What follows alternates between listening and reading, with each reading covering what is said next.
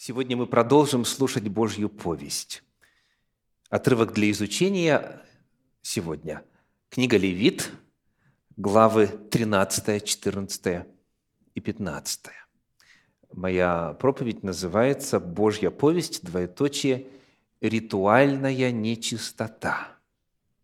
Эти главы, как правило, просто пролистывают, потому что там много таких вот технических деталей – кажущихся оторванными от жизни. Левит, 13 глава, 14 и 15. Эти главы поднимают вопрос нечистоты вследствие определенных явлений. И первое, что мы сделаем сегодня, это краткий обзор того, что Библия в принципе говорит на эту тему. Вот в этих главах в книге Левит – и также будет два отрывочка в книге «Числа» о том, что является источником нечистоты.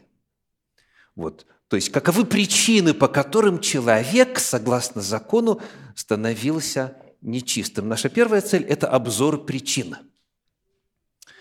Итак, если вы готовы, давайте начнем читать. Книга Левит, 11 глава, стихи с 23 по 31. Левит 11 глава с 23 по 31. «Всякое другое присмыкающееся крылатое, у которого четыре ноги, скверно для вас.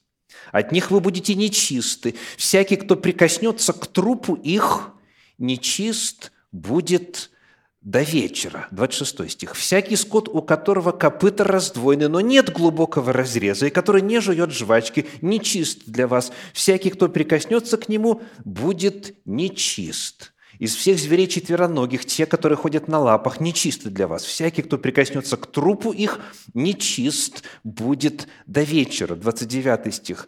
Вот что нечисто для вас из животных, присмыкающихся по земле. Крот, мышь, ящерица с ее породою, анака, хамелеон, лета, хамет и теншемет. Сии нечисты для вас из всех присмыкающихся. Всякий, кто прикоснется к ним мертвым, нечист будет до вечера. Итак, какова первая причина нечистоты? Прикосновение к мертвому, нечистому животному из разных категорий. Наземные ли то, э, или иные твари. Если это мертвое, если это труп нечистого животного, то прикосновение к нему делает человека нечистым. Кошка чистое животное или нечистое? Ну, считается очень чистоплотным, так? Да, это нечистое животное. Откуда мы знаем? Очень просто. Смотрим, есть ли копыта. Копыт нет. Все. Значит, автоматически нечисто. Но прикосновение к живому нечистому не делает человека нечистым. Только лишь сказано «трупы». К трупу не прикасайтесь. Это первая причина. Вторая. В этой же 11 главе книги Левит 39 стих говорит «И когда умрет какой-либо скот, который употребляется вами в пищу, то прикоснувшийся к трупу его нечист будет до вечера. Вторая причина – труп нечистого животного. Но именно каким образом ставший трупом? Когда умрет, то есть не будет заколот, так? То есть это речь не идет о мясниках, о тех, кто забивает скот и так далее. Речь идет о том, что животное умерло в силу болезни ли, там, в общем, это падаль. То есть чистое, но труп – значит, прикосновение оскверняет. Это вторая причина. Третья причина. Посмотрим на 12 главу книги Левит, первые пять стихов. «И сказал Господь Моисею, говоря, «Скажи сынам Израилевым, если женщина зачнет и родит младенца мужского пола, то она нечиста будет семь дней, как в дни страдания ее очищением она будет нечиста. Восьмой же день обрежется у него крайняя плоть его, и тридцать три дня должна она сидеть, очищаясь от кровей своих. Ни к чему священному не должна прикасаться, и к святилищу не должна приходить, пока не исполнятся дни очищения ее. Если же она родит младенца женского пола, то во время очищения своего она будет нечиста две недели, и шестьдесят шесть дней должна сидеть, очищаясь от кровей своих. Вот еще одна причина. Речь идет о естественных физиологических истечениях из тела. В отношении женщины говорится, как регулярное кровоочищение, как обычная менструация, так и очищение после родов. Кровоочищение, вот это делало женщину ритуально нечистой. В отношении мужчин тоже сказано в 15 главе книги 16 стихи 16 по 18, Левит 15 глава, стихи 16 по 18, «Если у кого случится излияние семени, то он должен омыть водою все тело свое, и нечист будет до вечера. И всякая одежда, и всякая кожа, на которую попадет семя, должна быть вымыта водою, и нечиста будет до вечера. И если мужчина ляжет женщину, и будет у него излияние семени, то они должны омыться водой, и нечисты будут до вечера. Это все естественное, физиологическое, а, как говорится, отправление организма. В данном случае полюция ли, семяизвержение ли во время интимной близости, это делало нечистым, и таким образом это третья причина. То есть естественные физиологические из, э, выделения из тела. Четвертая причина. Давайте посмотрим на 13 главу, первые три стиха, и потом с 9 по 11. Левит 13 глава, первые три стиха. «И сказал Господь Моисею и Аарону, говоря, когда у кого появится на коже тела его опухоль, или лишаи, или пятно, и на коже тела его сделается как бы язва проказы, то должно привести его к Аарону священнику или к одному из сынов его священников. Священник осмотрит язву на коже тела. И если волосы на язве изменились в белые, и язва оказывается углубленную в кожу тела его, то это язва проказы. Священник, осмотрев его, объявит его нечистым – Теперь в этой же главе, в 13 главе стихи с 9 по 11. «Если будет на ком язва проказа, то должен привести его к священнику. Священник осмотрит, и если опухоль на коже бела, и волос изменился в белый, и на опухоли живое мясо, то есть открытая рана, то это застарелая проказа на коже тела его, и священник объявит его нечистым и заключит его, ибо он нечист. Итак, всевозможные поражения кожи. Тут и лишаи описаны, и потенциально проказа, и так далее. Какие-то вот раны, которые гноятся, что-то вот э, оттуда истекает и так далее. Это четвертая причина – всевозможные поражения кожи, которые сопровождаются выделениями. Теперь, пятая причина. 15 глава книги Левит, первые три стиха. 15 глава, первые три стиха. «И сказал Господь Моисею и Аарону, говоря, «Объявите сынам Израилевым и скажите им, если у кого будет истечение из тела его, то от истечения своего он нечист. И вот закон о нечистоте его от истечения его, когда течет из тела его истечение его, и когда задерживается в теле его истечение его, это нечистота его». Как это можно обозначить? Какова еще одна причина – это болезненные истечения из тела, хроническое, когда сказано «задерживается».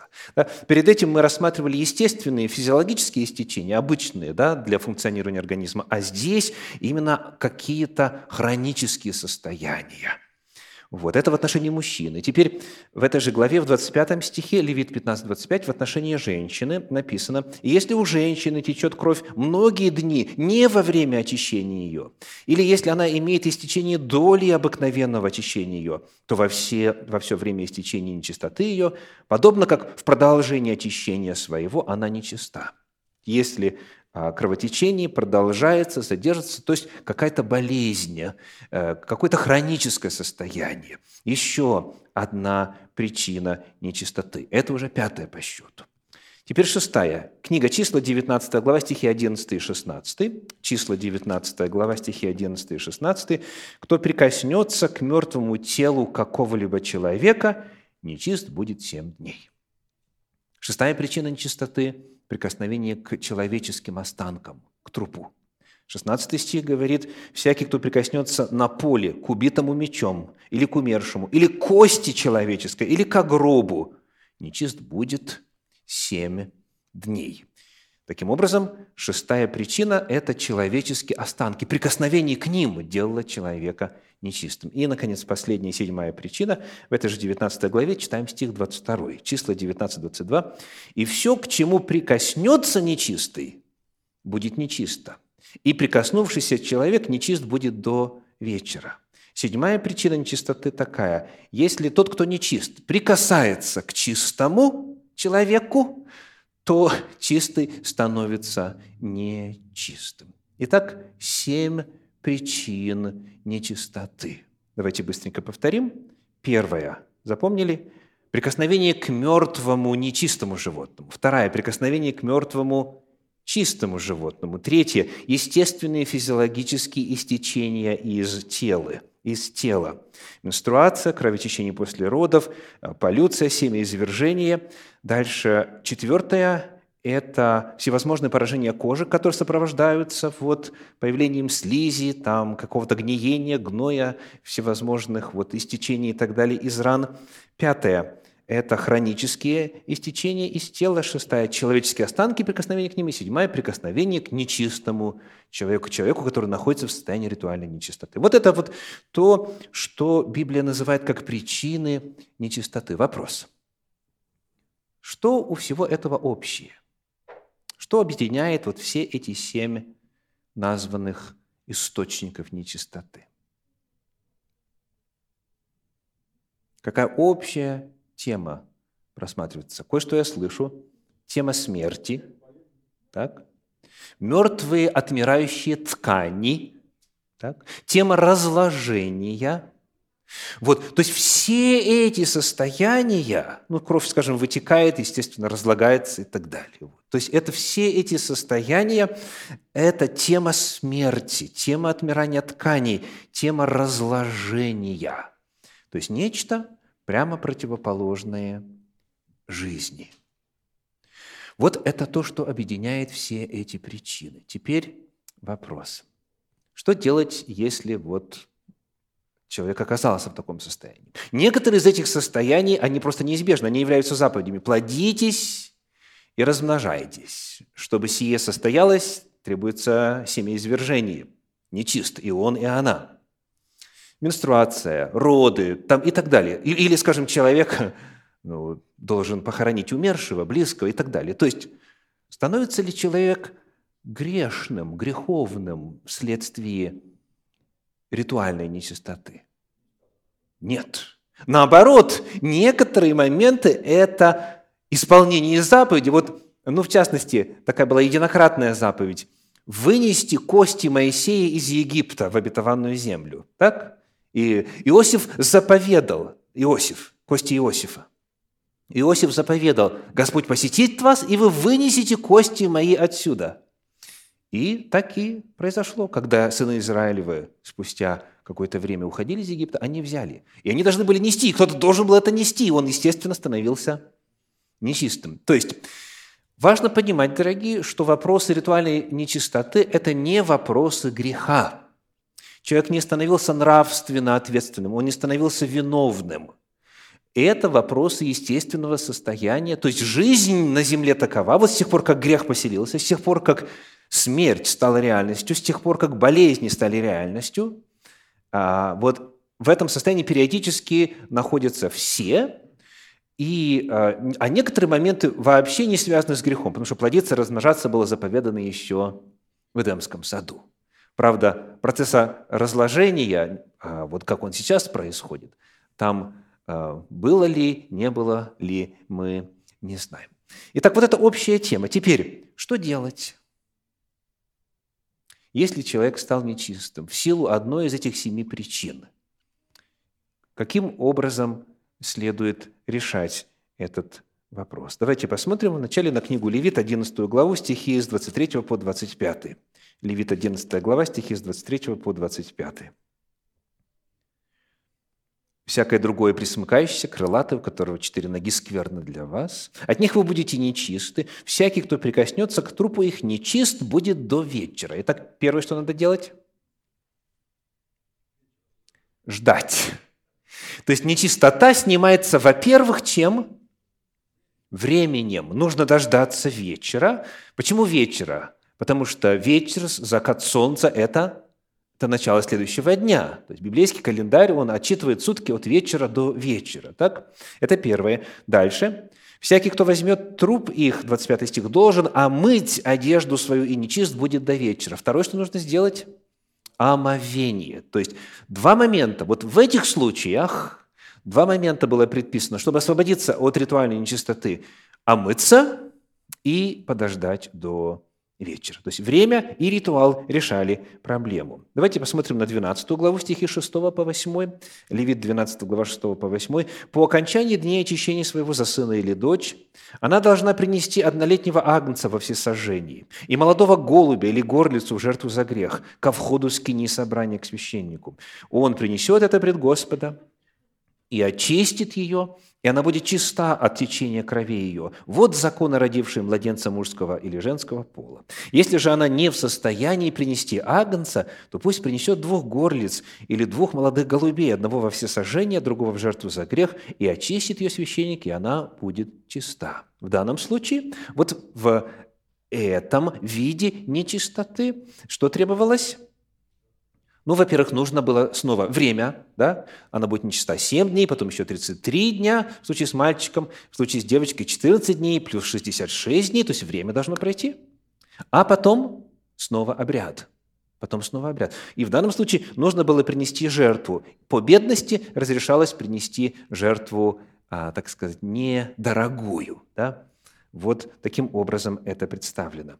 Время и жертва, то есть снова Два фактора. Фактор времени и обряд. Если говорить о, у мужчин не в случае болезненных истечений из тела, вот что мы читали в 15 главе, то там процедура точно такая же. Точно такая же. Нужно было после болезненного, после долгого когда задерживается стечение в теле, так после хронического состояния нужно было тоже принести жертву, когда речь идет о мужчине. Когда мы смотрим на прокаженных, вот когда заканчивалась проказа, человек выздоравливал, то там процедура еще более сложная. Там были и жертвы, там было и время, 7 дней, потом еще 7 дней и так далее. Там и э, елеем нужно было помазывать, и обревался человек полностью, все волосы сбривал, и брови, и усы там, и бороду, все-все-все начисто. И потом и окропление было, и кровью мазали. То есть там сложнее процедура очищения, потому что это состояние ну, намного более серьезное. Проказа – дело серьезное. Но в любом случае вот эти два момента присутствуют. Время плюс что? Церемония, ритуал, обряд. Отсюда и термин «ритуальная нечистота». То есть от этой нечистоты человек освобождался таким образом. Но теперь вопрос.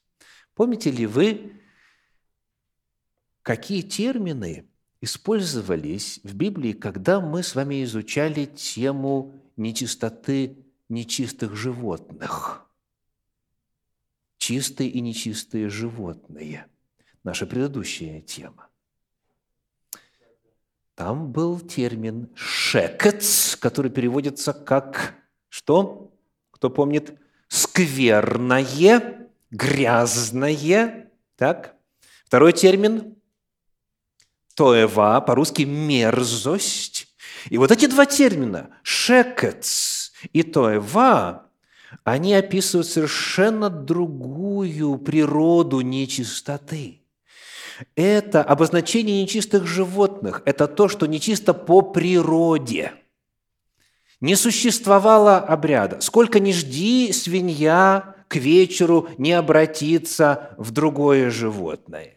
Сколько ни окропляй, ни полощи, ни мой кошку, она чистым животным никогда не станет – вот, то есть это совершенно два разных вида нечистоты. Одна называется исследователями природной нечистоты. Это вопрос анатомического устройства и образа жизни.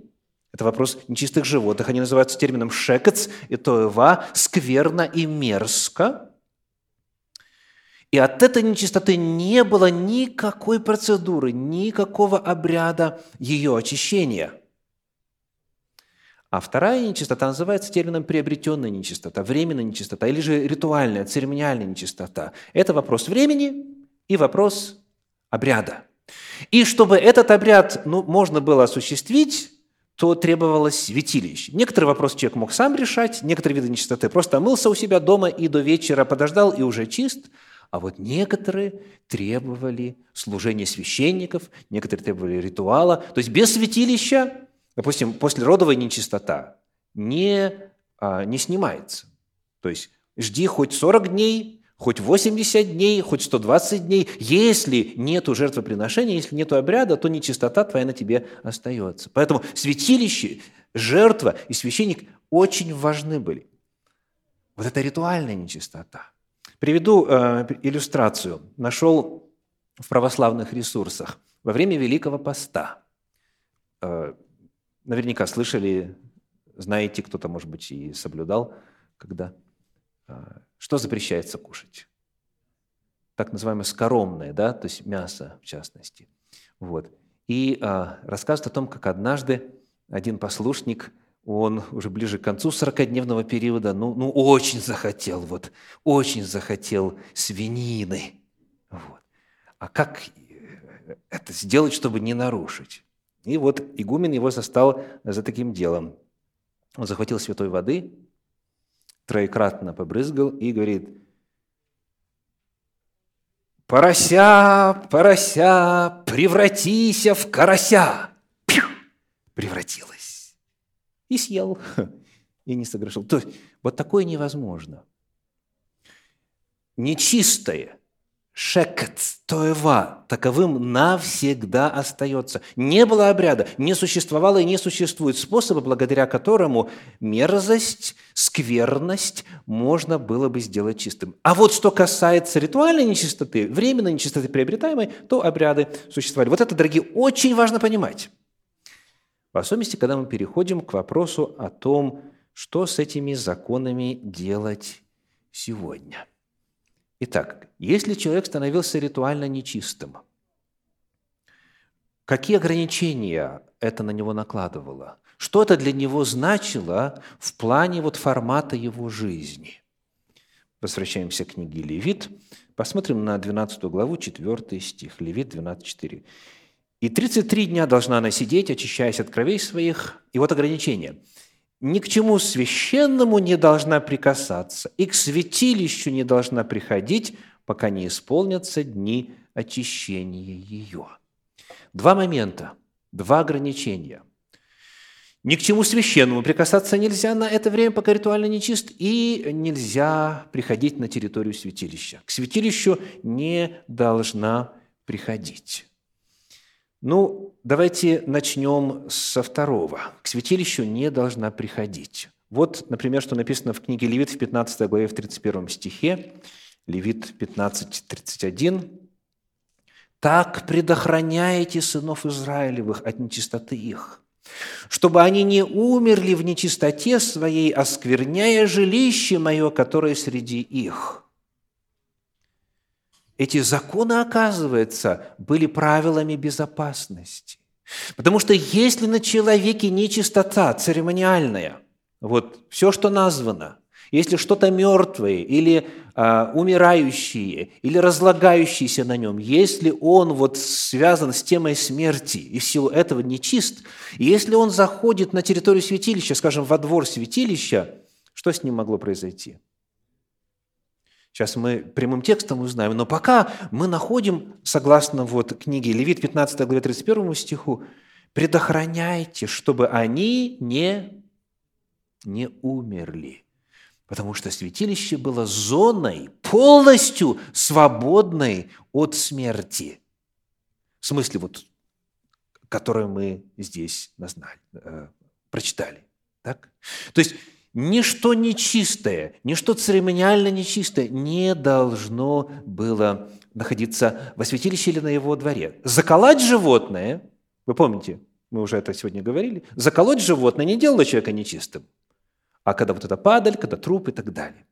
То есть Первое ограничение. Человек в состоянии церемониальной нечистоты, он был исключен из общественных богослужений, проходивших на территории святилища. Он не мог жертву принести, он не мог участвовать в праздниках, он не мог прийти помолиться, скажем, утром и вечером, когда идет общая молитва, так, когда жертва, э, утренняя жертва, вечерняя приносится и прочее. То есть первое ограничение – он исключен из территории святилища. На эту тему читаем также в книге «Числа» в 19 главе, 20 стих. Числа, 19 глава, 20 стих говорит, «Если же кто будет нечист и не очистит себя, то истребится человек тот из среды народа, ибо он осквернил святилище Господа, очистительную водою он не окроплен, он нечист». То есть человеку это грозило смертью, физической смертью, потому что если, будучи ритуально нечистым, приходишь к святилищу, входишь во двор святилища и делаешь что-то, что делается во святилище, то чем это грозило? Он, сказано, истребится. Почему? Потому что святилище – это место Божьего пребывания, место Божьей святости. Там Бог физически, визуально являл свое святое присутствие. Вот то так называемое сияние славы, шахина славы, присутствие Божье, вот оно было реальным, не просто на уровне идеи. И когда человек, имея на себе ритуальную нечистоту, приходил, приближался, он просто погибал. Это первое. Это первое. Теперь, что же означает ни к чему священному не должна прикасаться. Понятие священного, оно напрямую связано с понятием чего? Святилища. Понятие священного в контексте Пятикнижья, в контексте Тора, в контексте книги Левит, числа и так далее, это вопросы, связанные со святилищем. Это не вопросы, ну, ну например, суббота свята, так? народ Божий свят и прочее. Это не эта категория – Слово Твое свято – это не эта категория. Речь идет именно о святости, связанной со святилищем, потому что именно об этом говорит текст. Так вот, есть два момента а, в законе, которые можно назвать как вот опция или способ прикоснуться к святому. Давайте почитаем. Книга Левит, 7 глава, стихи 20 и 21. Книга Левит, 7 глава, стихи 20 и 21. «Если же какая душа, имея на себе нечистоту, будет есть мясо мирной жертвы Господней, то истребится душа та из народа своего». И если какая душа, прикоснувшись к чему-нибудь нечистому, к нечистоте человеческой, или к нечистому скоту, или к какому-нибудь нечистому гаду, будет есть мясо мирной жертвы Господней, то истребится душа-то из народа своего. Итак, первое святое – это что? Мирная жертва. Она святая, потому что часть ее сжигалась на жертвеннике – Потому что она приносилась ко входу скинии собрания, потому что она становилась частью ритуала, священнодействия, частью жертвенной системы, системы жертвоприношения. И вот часть приносилась жертву, а остальное, мы недавно изучали этот вопрос, остальную часть туши мирной жертвы съедал сам человек со своими друзьями, согражданами, там, знакомыми и так далее. Потому что задача была съесть все как можно скорее, потому что через какое-то время уже эту мирную жертву кушать было нельзя. То есть это означает, что означает к, к чему святому? К тому, что побывало во святилище, что было частью служения во святилище. Вот о чем идет речь. И второй момент. Что еще отмечено? Помните ли вы, что еще нельзя было есть в состоянии церемониальной нечистоты? Книга «Числа», 9 глава, стихи с 9 по 13. Числа 9 глава с 9 по 13. Написано, «И сказал Господь Моисею, говоря, «Скажи сынам Израилевым, если кто из вас или из потомков ваших будет нечист от прикосновения к мертвому телу или будет в дальней дороге, то и он должен совершить Пасху Господню.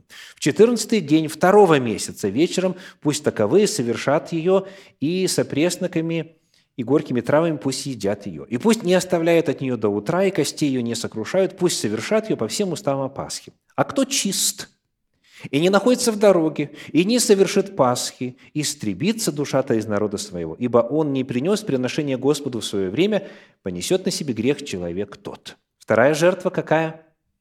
Пасхальная жертва. То есть 14 числа месяца Авива, первого месяца – библейского календаря, совершалась общенародная Пасха. Но если кто в это время не чист или отсутствует в дороге, то Пасха повторялась вторым, во втором месяце 14 числа.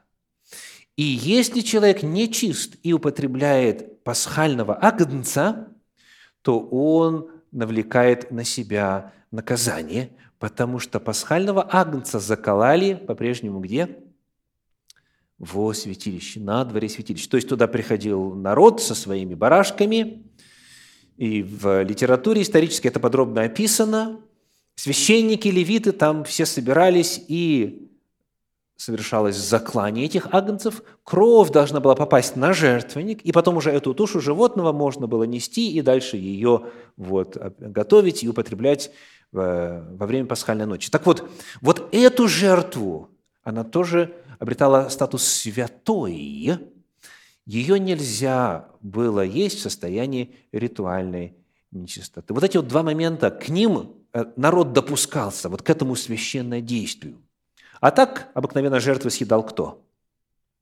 Священники, хлеб предложения, священники, в общем, все, что там происходило во дворе святилища и так далее, все это и так народу было недоступно. Два момента. Чем это состояние грозило человеку? Во-первых, он не мог посещать территорию святилища. Во-вторых, не мог принимать мясо мирной жертвы и пасхальной жертвы. Вот это последствия в плане э, святилища. Когда мы смотрим на то, что описано дальше, то мы находим, что были ограничения еще и на человеческие взаимоотношения. То есть мы отметили, что во взаимоотношениях с Богом менялось. Бог, Бог и смерть диаметрально противоположные явления. Смерть и Бог, они на разных полюсах. И вот это постоянно напоминалось, и это постоянно демонстрировалось вот этими законами. Теперь второй момент. Как это отражалось на взаимоотношениях людей друг с другом. И, соответственно, вопрос на сегодня. Действуют ли эти законы сейчас? Как вы думаете? Давайте почитаем в книге Левит, э, точнее, в книге «Послание к евреям» в 9 главе стихи с 8 по 14. Евреям, 9 глава, стихи с 8 по 14. Сим Дух Святый показывает, что еще не открыт путь во святилище, доколе стоит прежняя скиния. Она есть образ настоящего времени, в которое приносятся дары и жертвы, не могущие сделать в совести совершенным приносящего, и которые с яствами и питьями и различными омовениями, видите, и обрядами, видите, относящимися до плоти, установлены были только до времени исправления. Есть у нас ответ на вопрос? То есть речь идет о яствах и питьях, которые были связаны именно со святилищем, не те, которые человек у себя там дома употребляет, а именно вот, еще раз читаю, что скиния, святилище, есть образ настоящего времени, где приносятся дары и жертвы, вот с яствами и питьями. Все, что было связано со святилищем, все, что относилось к плоти, это было установлено было только до времени исправления. Почему?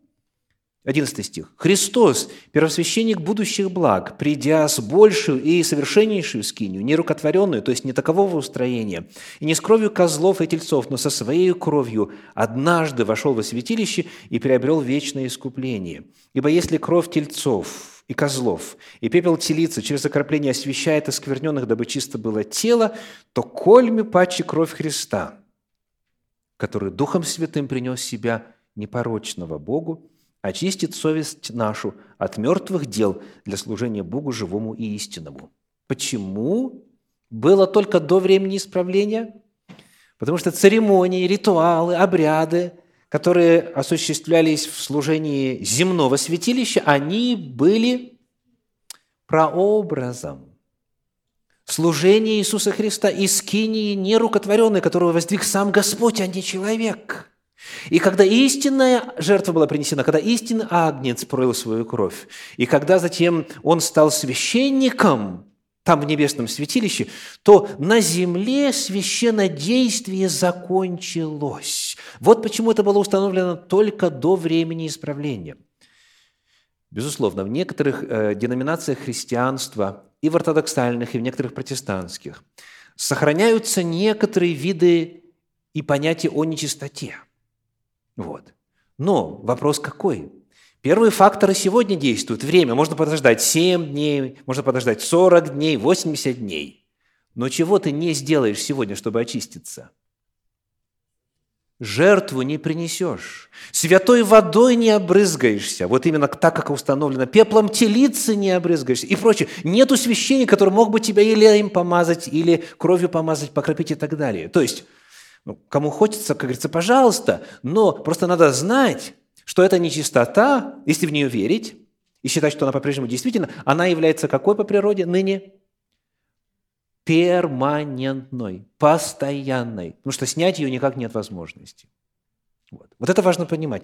Поэтому на земле сегодня нет святилища, нет возможности и нет опасности кому-то в состоянии ритуальной нечистоты войти на территорию святилища. Никому из нас не грозит мясо мирной жертвы или же пасхальной жертвы потому что нету святилища. А святилище было единственным местом, где можно было и где дозволено было приносить эти жертвы. По закону невозможно очиститься, и эта часть, четко сказано, установлена была только до времени исправления. Потому что это было прообразом и указаниями, предзнаменованием служения Иисуса Христа. И важно знать, дорогие, что и в иудаизме точно так же понимают. Ну, не в части жертвы Иисуса Христа, а в части вот какой. Читаю из комментария Герца. Законы ритуальной чистоты и нечистоты определяют, может ли человек входить на территорию храма. Поэтому после разрушения храма эти законы потеряли практическое значение и не соблюдаются больше. Слышите? Храма нету, подоплека этих законов исчезла – Итак, мы ответили на вопрос о востребованности и применении этих законов сегодня. И последний, последний вопрос. Что касается контакта с людьми, ограничения на контакт с людьми. Вот в 15 главе книги Левит, в стихах с 5 по 11, в качестве примера прочитаем о ряде ограничений. 15 глава, стихи с 5 по 11. И кто прикоснется к постели его, то есть нечистого человека, тот должен вымыть одежды свои и омыться водой, и нечист будет до вечера.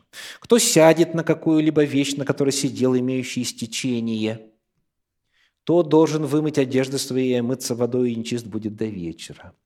И кто прикоснется к телу имеющего истечение, тот должен вымыть одежды свои и омыться водой, и нечист будет до вечера. Если имеющий истечение плюнет на чистого, то сей должен вымыть одежды свои, омыться водой, и нечист будет до вечера. И всякая повозка, в которой ехал имеющий истечение, чиста будет до вечера. И всякий, кто прикоснется к чему-нибудь, что было под ним, нечист будет до вечера. И кто понесет это, должен вымыть одежды свои, омыться водой, и нечист будет до вечера. И всякий, кому прикоснется имеющий истечение, послушайте теперь очень внимательно – не омыв рук своих водою, должен вымыть одежды свои и омыться водой, и нечист будет до вечера. Что следует из 11 стиха? В плане контактов с людьми, если человек не чист в силу истечения и омыл руки своей водой, и прикоснулся к другому, что произойдет? Ничего не произойдет. Еще раз читаем. «Всякий, кому прикоснется, имеющий истечение, не омыв рук своих водою, должен вымыть одежды свои и омыться водой, и чист будет до вечера». То есть, когда руки не помыты, тогда нечистота передается. А если помыл ручки, что? Не передается. Все очень просто. А почему вот эта повозка, или то, на чем лежал, или сидел, почему прикасаться нельзя? Или не то, что нельзя, не сказано, что нельзя. Если прикоснешься, потому что кому-то же надо это стирать, там, ухаживать и прочее, прочее, то будешь нечист. В силу чего? Отвечаю, потому что гигиенических прокладок в то время еще не существовало. Вот, то есть, смотрите, помимо церемониальной составляющей, Библия подчеркивает, что вопрос здесь в чем еще? В гигиене. Если руки помыты, чистота не передается. Если руки не помыты, чистота передается. Поэтому важно вот что отметить. Вопросы гигиены и санитарии, они уже там отражены, они уже там зафиксированы. Есть вопрос церемониальный, ритуальный, связанный со святилищем, а есть вопросы просто-напросто чистоты. Вопрос просто-напросто гигиены, вопрос просто-напросто вот разумного отношения к человеческой или иной нечистоте. В книге Левит в 13 главе, в стихах 4 по 6, еще одна мера отражена, 13 глава, стихи 4 по 6. А если на коже тела его белое пятно, или оно не окажется углубленным в кожу, и волосы на нем не изменились в белые, то священник, имеющего язву, должен заключить на семь дней. Это как сегодня называется? Карантин. То есть нужно изолировать его временно. Карантин. В седьмой день священник осмотрит его, если язва остается в своем виде и не распространяется язва по коже, то священник должен заключить его на другие семь дней – вот уже две недели карантин. В седьмой день опять священник осмотрит его, и если язва менее приметна и не распространилась язва по коже, то священник должен объявить его чистым, это лишаи, и пусть он омоет одежды свои и будет чист. То есть понятие о карантине вводится. И последнее, 13 глава книги Левит, стихи 45 и 46. У прокаженного, на котором эта язва, должна быть разодрана одежда, и голова его должна быть не покрыта, и до уст он должен быть закрыт, и кричать «нечист, нечист». Во все дни, доколе на нем язва, не должен, он должен быть нечист, нечист он, он должен жить отдельно, вне стана жилища его. Две меры еще. Первое, как называется сегодня? Масочный режим – да, сказано, он должен быть закрыт до уст. Ну, в зависимости от того перевода, который вы носите, то есть минимум вот верхняя губа, потому что усы там в оригинале, минимум верхняя губа должна быть закрыта снизу. Так, масочный режим, помимо всего прочего. И второй момент – это изоляция. Он живет отдельно, это не просто карантин как вот явление временное, а именно изоляция, пока не выздоровеет. Это все доселе используется в современной медицине. Эти принципы по-прежнему разумны. Итак, сегодня мы попытались с вами вот в краткое сжатое время одолеть тему «Ритуальная нечистота». Я благодарю Господа за Его мудрость, которую Он явил в разных сферах жизни, в том числе и вот в этой сфере. Аминь.